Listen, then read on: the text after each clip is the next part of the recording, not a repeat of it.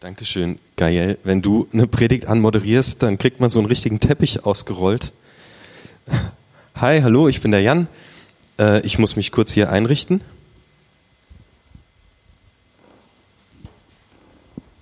Hi, grüßt euch. Ich bin ein bisschen erkältet und darum bitte ich äh, um Verzeihung, wenn irgendwie die Stimme wegbleibt oder so.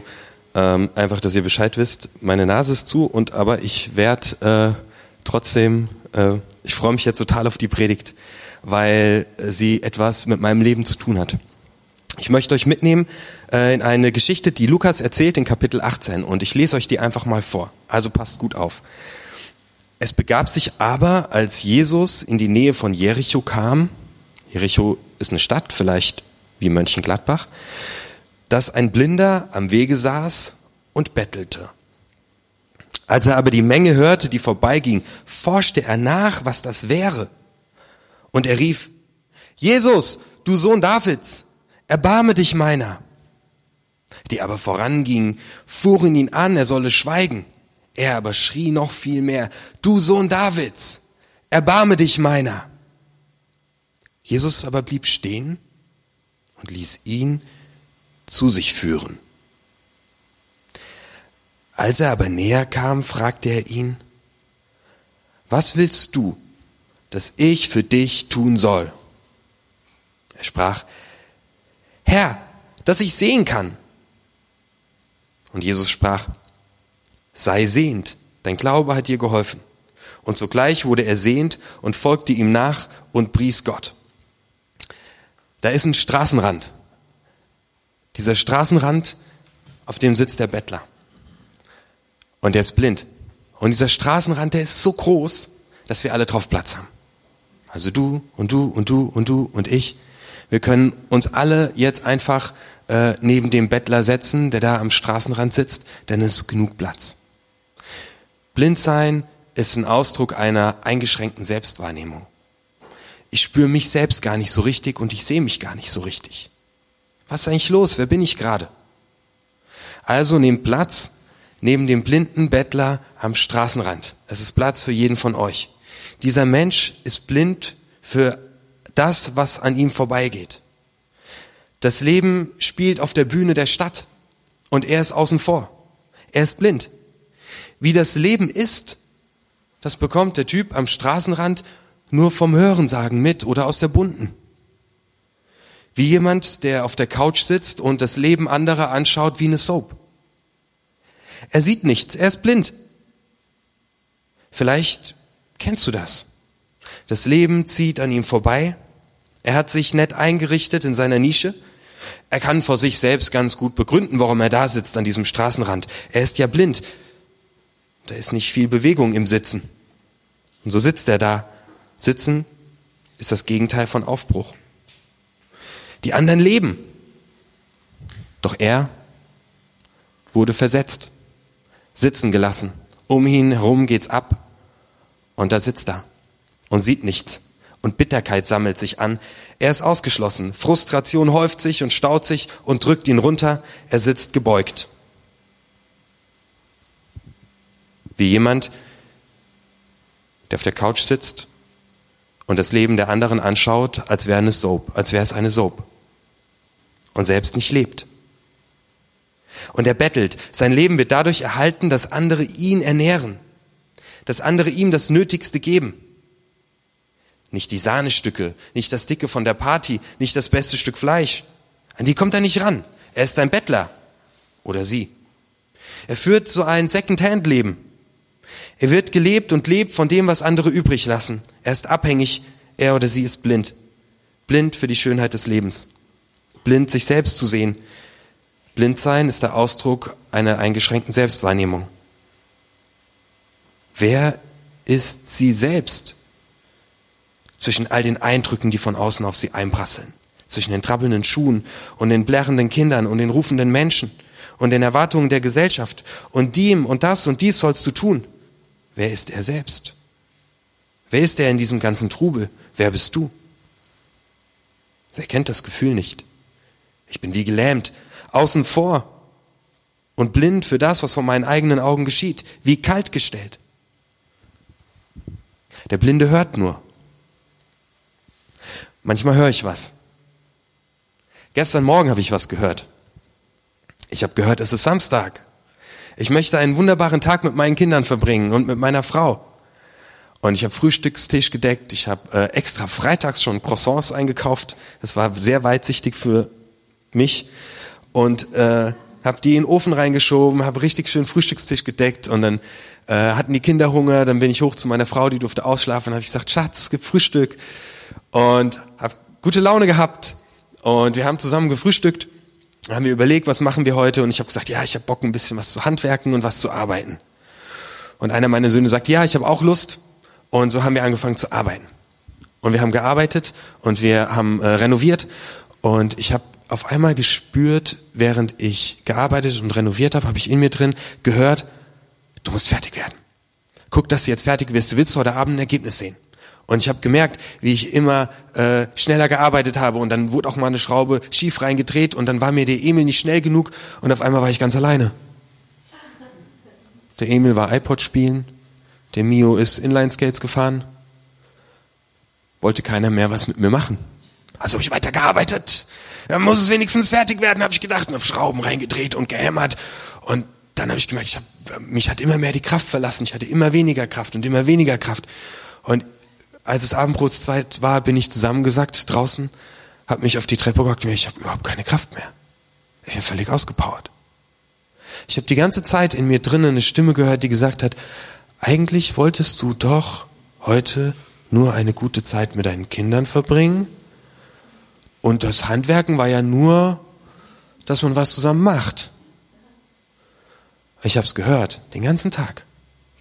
Und es hat mir die Kraft ausgesaugt, das nicht zu sehen, was eigentlich vor Augen lag und es einfach zu tun. Den Hammer hinzulegen und zu sagen, voll egal, darum ging es heute nie.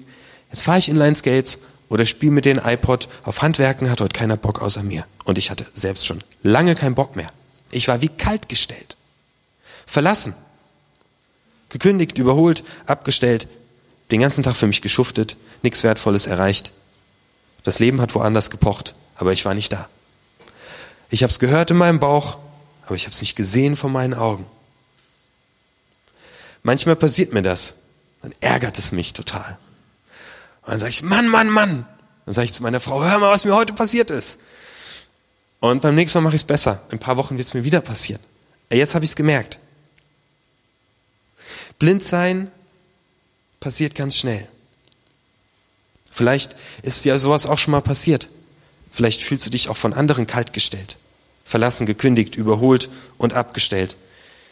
Bist nicht dort, wo die Musik spielt und das Leben pocht.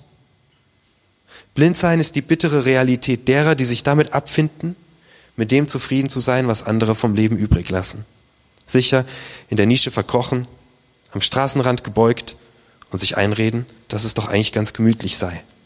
Ist doch eigentlich okay so, wie es ist. Sag mal, will ich das eigentlich? Will ich eigentlich so leben? Es ist halt einfach gefährlich, den Tatsachen ins Auge zu schauen. Und es braucht Mut. Und es schmerzt, sich selbst anzuschauen, zu merken, dass man gerade völlig blind ist. Ich glaube, es ist dran, etwas zu wagen. Der Blinde merkt, dass es ihn gribbelt in den Füßen. Er hört, dass irgendwas passiert. Er merkt, es muss irgendwie mehr sein als das, was ich gerade eben habe. Er hat eine Idee davon, dass die Welt nicht dunkelgrau ist. Er forscht nach, schreibt Lukas. Und dann beginnt er diesem Impuls zu folgen. Bis ans Ende der Geschichte wird er diesen Impuls nicht mehr verlieren, dass er sagt, da muss doch mehr sein im Leben. Da muss doch das Leben viel mehr zu bieten haben. Er hat sich an was festgebissen und er lässt es nicht mehr los und er ergreift die Eigeninitiative. Er nimmt das Heft in die Hand und er handelt. Er schaltet den Fernseher aus, er hört auf, das Leben der anderen Leute anzuschauen und wagt einen Schritt in das echte Leben. Er ruft, Jesus, erbarme dich. Es wird nicht genau geklärt, was ihm jetzt die Kraft ging, aufzuspringen, aufzustehen. Es wird nicht erklärt, wo, warum er die Initiative ergreift. Lukas erzählt kein bisschen was davon. Damit wird deutlich, es geht nicht um Trick, es ist kein Psychotrick und keine Magie. Es ist einfach kein Superseminar, sondern Jesus ist da. Es ist die Nähe von Jesus, die in ihm auslöst, dass er aufsteht, dass er anfängt zu rufen, dass er sagt, mir reicht es, auf dem Sofa rumzuhocken und dem Leben anderer zuzuschauen. Nähe von Jesus bewirkt das Wunder, dass ich aus dem Schneckenhaus rauskommen kann. Was passiert da? Da passiert Nähe und Zuwendung, Ansehen und Anreden. Vielleicht hast du, hast du gerade so eine Lebensphase, dass du merkst, so, das plätschert irgendwie alles vorbei und die anderen leben das Leben. Vielleicht fühlst du dich erwischt und denkst, ja, ich bin der, der auf der Couch hockt und dem Leben von anderen zuschaut. Vielleicht fühlst du dich ertappt dabei, dass du von dir selbst gar nicht viel hältst und dir sagst, ja, es ist doch ganz okay hier am Straßenrand. Jetzt kommt Jesus. Nur seine Nähe reicht aus, dass der Blinde merkt, Mann, da muss mehr sein. Jesus wendet sich ihm zu. Der sieht den an. Blinde brauchen das. Diese Geschichte ist unglaublich und ungewöhnlich. Sie zeigt auf, dass die Nähe zu Jesus das ganze Leben verändern wird. Raus aus dem Grauen, aus der Dunkelheit, raus aus der Verurteilung. In Jesu Gegenwart ist es hell. Da ist Licht.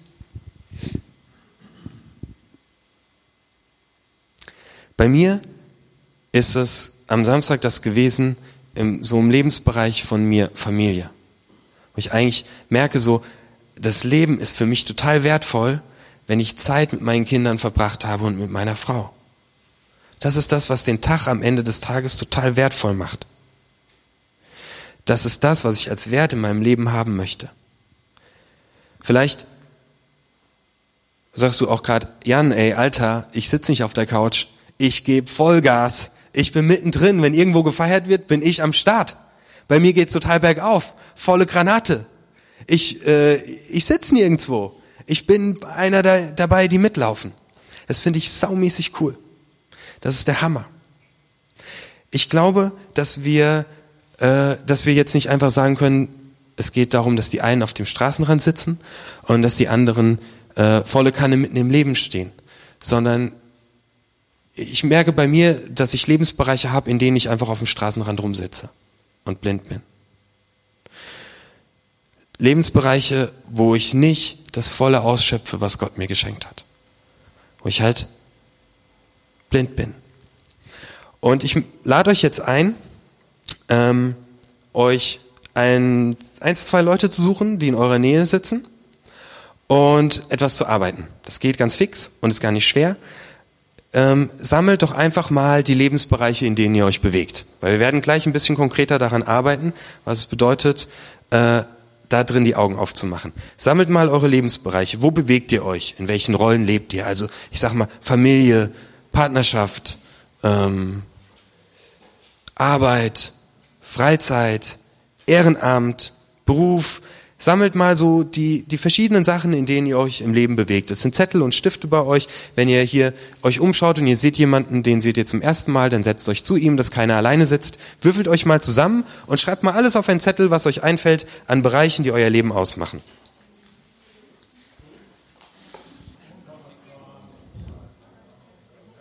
Es begab sich aber, als Jesus in die Nähe von Jericho kam oder von Mönchengladbach, dass ein Blinder am Weg saß auf einem Bürgersteig, wo wir alle drauf Platz haben, und bettelte.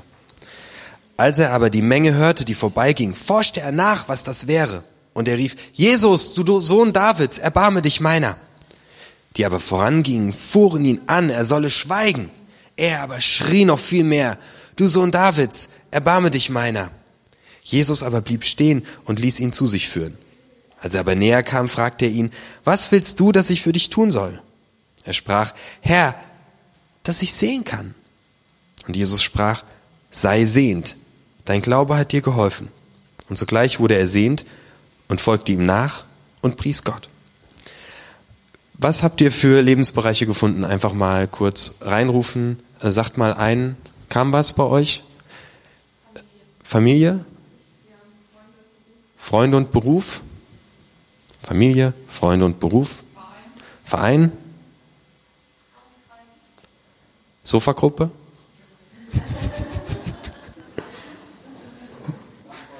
Nachbarschaft? WG? Sport? Deine Tiere? Zeit mit du selbst. Zeit mit dir selbst? Okay.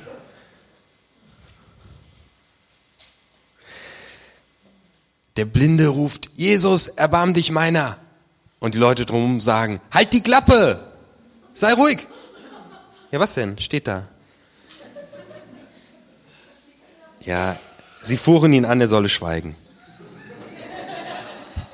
Aber er schrie noch viel mehr, du Sohn Davids, erbarme dich meiner. Und die Leute sagen, halt die Klappe, Mann, sei ruhig. Ist doch in Ordnung, du auf deinem Straßenrand, du passt da ganz gut hin. Dich braucht hier keiner bei uns. Halt die Klappe, Mann. Was du wieder für Träume und Ideen hast, haben wir alles schon gehört. Komm, bleib sitzen. Es gibt Menschen in dieser Geschichte, die haben ein Interesse daran, dass alles so bleibt, wie es ist. Lukas sagt, die, die fuhren ihn an, dass er ruhig sein soll. Präziser kann man nicht auf den Punkt bringen, was täglich mit Menschen passiert, die kaltgestellt wurden, die keinen Lebensmut mehr haben, weil jemand zu ihnen gesagt hat, halt die Klappe. Du kannst es nicht schaffen. Du wirst es nicht schaffen. Manchmal haben wir die Stimme einfach in unserem Kopf. Da brauchen wir gar keinen von außen, die sagt, du kannst es nicht schaffen. Du wirst es nicht schaffen. Halt die Klappe. Bleib sitzen auf dem Sofa.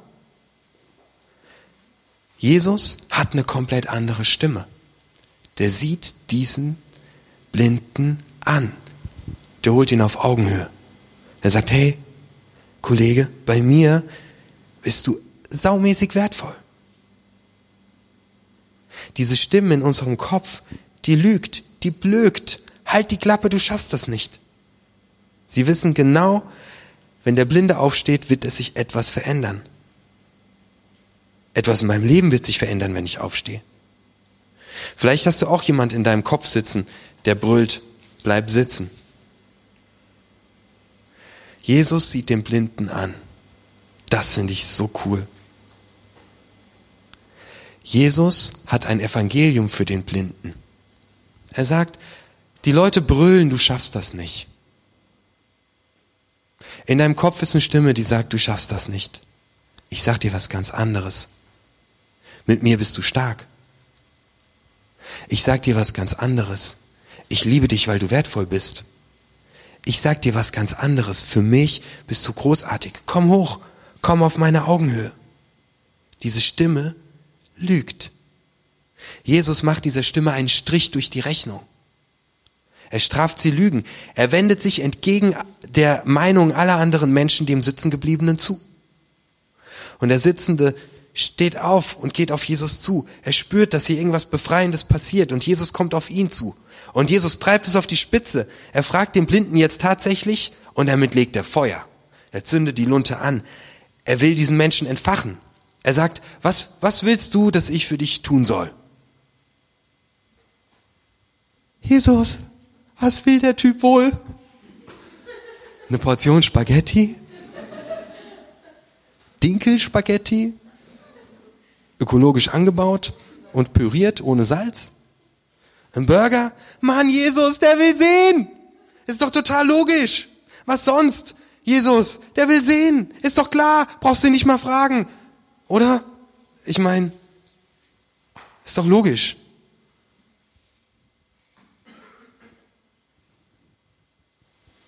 Naja, was will ich denn eigentlich, dass Jesus für mich tut?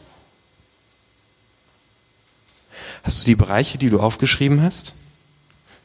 Vielleicht sitzt du auf einem am Straßenrand.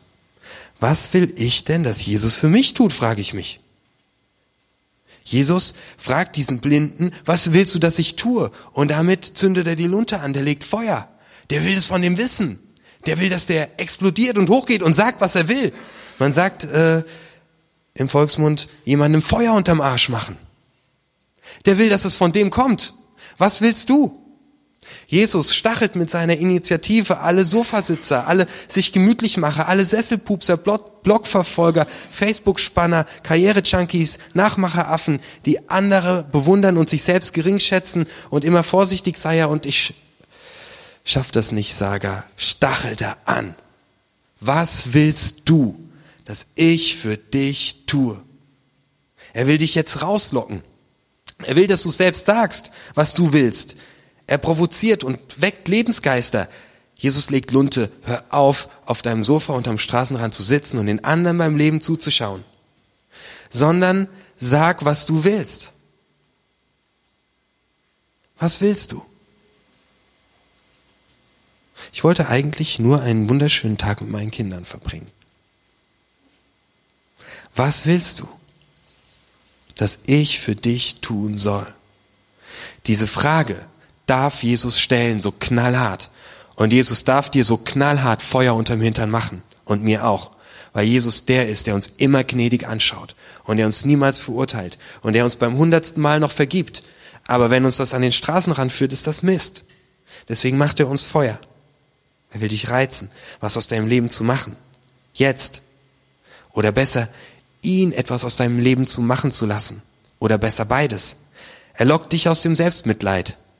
Was willst du? Lebensziele werden uns jeden Tag suggeriert. Laut, wie die Leute, die am Blinden vorbeilaufen. Schickes Haus, schickes Auto. Tolles Handy, junge Haut. Was willst du?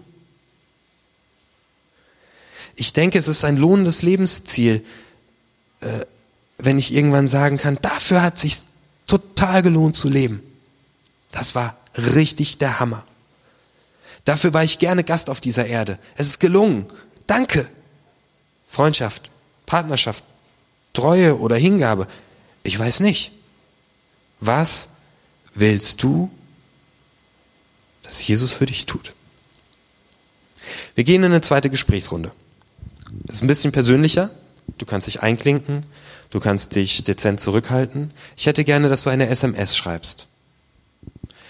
Und zwar kannst du die wirklich in dein Handy reinschreiben oder du schreibst sie auf einen der Zettel, die auf dem Tisch liegen. Und zwar eine SMS aus der Zukunft. Okay? Also, ich erkläre dir das. Du stellst dir vor, dass ein Jahr vergangen ist. Also es ist heute in einem Jahr. Und du blickst zurück auf dieses Jahr. Und du schreibst auf, was sich in deinem Leben verändert hat. In einem der Bereiche, die ihr gesammelt habt. Such dir einen aus. Vielleicht deine Ehe, vielleicht deine Freizeit, Umgang mit deinen Kindern. Such dir eins aus. Und schreib eine SMS, das heißt ein Satz, was sich im letzten Jahr bei dir verändert hat. Also nicht sowas wie, ich will in Zukunft, sondern du schreibst auf, ich habe ein Beispiel gemacht, weil das am Samstag bei mir so bescheiden gelaufen ist, habe ich aufgeschrieben, SMS aus der Zukunft, ich habe die Zeit, die ich mit meinen Kindern hatte, in vollen Zügen ausgeschöpft und mich nicht vom Handy ablenken lassen. Okay? Das ist meine SMS aus der Zukunft für mein persönliches Thema. Ich habe die Zeit, die ich mit meinen Kindern hatte, in vollen Zügen ausgeschöpft und mich nicht vom Handy ablenken lassen. So, also, haben Sie ein paar Leute verstanden? Okay. Setzt euch wieder zusammen, so wie ihr gerade zusammen wart. Wenn ihr wollt, mischt auch neu durch, however. Und schreibt eine SMS aus der Zukunft und tauscht euch danach kurz drüber aus, wenn ihr möchtet. Erzählt den anderen, was ihr für eine SMS geschrieben habt.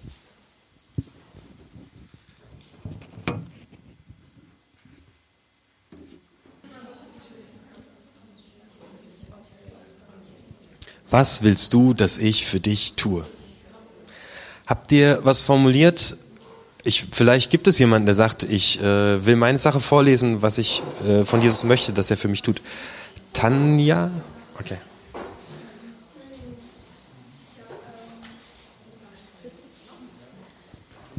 Danke. Ähm, ich habe ähm, eine SMS formuliert und zwar, dass ich ähm, mein Wissen und meine soziale Art genutzt habe und mich beruflich neu orientiert habe oder verändert habe. Dankeschön. Gibt es noch jemanden, der vorlesen möchte, was für eine SMS er geschrieben hat?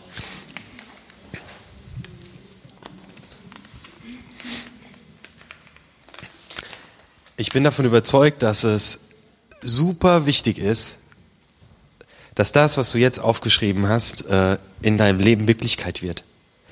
Und du hast die Möglichkeit, gleich während äh, die Musik spielt, auch mit jemandem das Ganze einfach Jesus zu erzählen und darüber beten zu lassen und es Jesus zu geben und zu sagen, Jesus, ich wünsche mir von dir, dass du das für mich tust. Ich möchte so in dem nächsten Jahr meine Zeit gestalten. Ich möchte nicht mehr am Straßenrand sitzen. Das brauchst du Jesus gar nicht zweimal sagen, weil der nämlich schon dabei ist, dich zu entfachen. Weil der dich schon so sieht, wie du bist, wie du sein kannst. Jesus sagt zu dem Blinden, dein Vertrauen hat dir geholfen. Jesus ist absolut vertrauenswürdig. Vielleicht tut's am Anfang weh und du bist verzweifelt, weil du auf die Nase fällst, so wie ich gestern. Aber wenn ich damit zu Jesus gehe, und ich gehe damit oft zu Jesus, dann merke ich, wie gnädig er ist. Und dass ich der eigentlich Ungnädige bin. Jesus hat ein buntes und heiles Leben für dich. Der sieht dich schon in voller Entfaltung. Ich musste dabei an Abraham und Sarai denken, die kein einziges Kind hatten. Gott hat die nicht gesehen als kinderloses Ehepaar. Der hat die gesehen als die Stammeltern einer riesigen Nation. Und so ist das bei dir auch. In dem Bereich, den du dir rausgesucht hast, wo du am Straßenrand sitzt. Der sieht schon, wie du tanzt und mitten im Leben stehst. Und er legt Lunte und macht dir Feuer unterm Hintern und sagt, hör auf, im Fern wie im Fernsehen das Leben anderer anzuschauen. Hör auf, dich selbst zu bemitleiden. Bitte mich, dass ich's tue. Der Blinde sieht und folgt Jesus nach. Ich lade dich ein, deine SMS mit Jesus zu teilen. Du wirst die Möglichkeit haben, für dich beten zu lassen. Erzähl es einem Freund oder einer Freundin. Komm mit auf den Weg und leb und sitz nicht auf dem Straßenrand. Jesus sagt, was willst du, dass ich für dich tue?